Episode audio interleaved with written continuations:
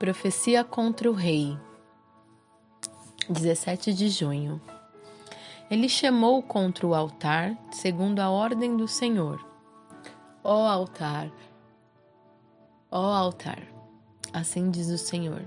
Um filho nascerá na família de Davi e se chamará Josias. Sobre você ele sacrificará os sacerdotes dos altares idólatras que agora queimam incenso aqui e ossos humanos serão queimados sobre você.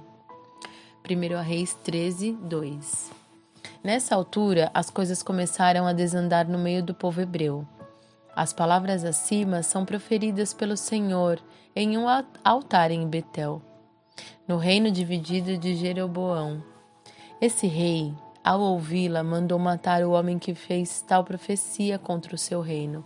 Porém, ao estender o braço para gritar, ficou com o braço paralisado.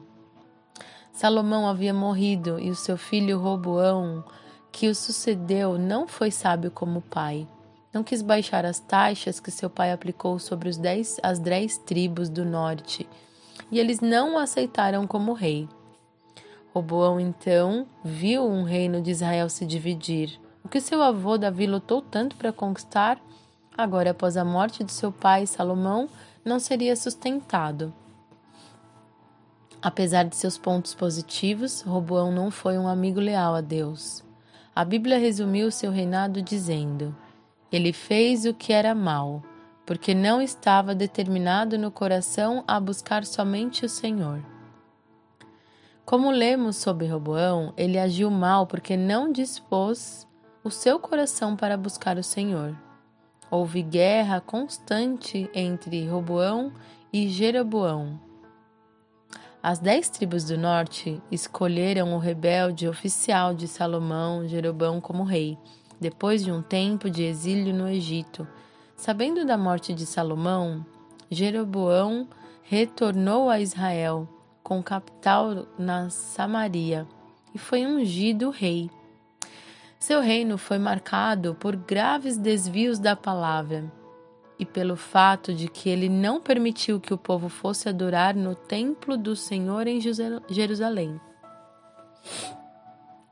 Veja que todos os conselhos dados a Salomão sobre os seus dependentes não foram obedecidos e por eles faltarem com a humildade em viver de maneira mais simples, veio a divisão do reino, de forma que todo o povo do norte se desviou do Senhor.